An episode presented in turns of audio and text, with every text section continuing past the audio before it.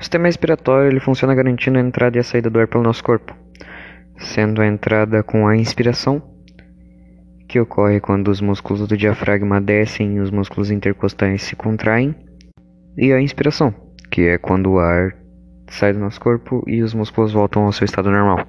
Na entrada do ar, ele é o ar ele é umedecido, filtrado e por fim aquecido.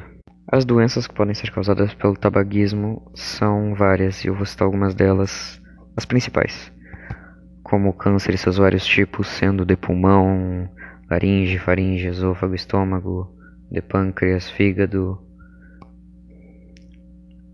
Outro exemplo de doença são as doenças do aparelho respiratório, que podem ser a asma, enfisema pulmonar, bronquite e as doenças cardiovasculares podem ser o infarto agudo do miocárdio, a hipertensão arterial e a famosa trombose. A doença que eu escolhi para falar é a asma, até porque eu tenho ela. Então, vamos lá. Ela é uma doença, não é bem uma doença, na verdade. Ela é uma condição onde as vias aéreas da pessoa ficam mais estreitas, inflamadas e inchadas fazendo assim a produção de muco extra nas vias e dificultando a respiração da pessoa. Sim, existe tratamento e ela pode ser crônica, ou seja, durar vários e vários anos ou até o resto da vida da pessoa. E pode até, em casos mais graves, até poder causar a morte de uma pessoa.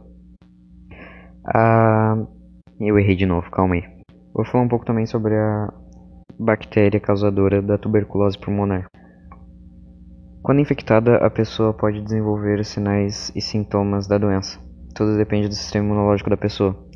A bactéria invade o organismo e fica alojada no pulmão, ficando em estado latente até que a resistência fique baixa e torne o organismo vulnerável para a ação da, do bácilo.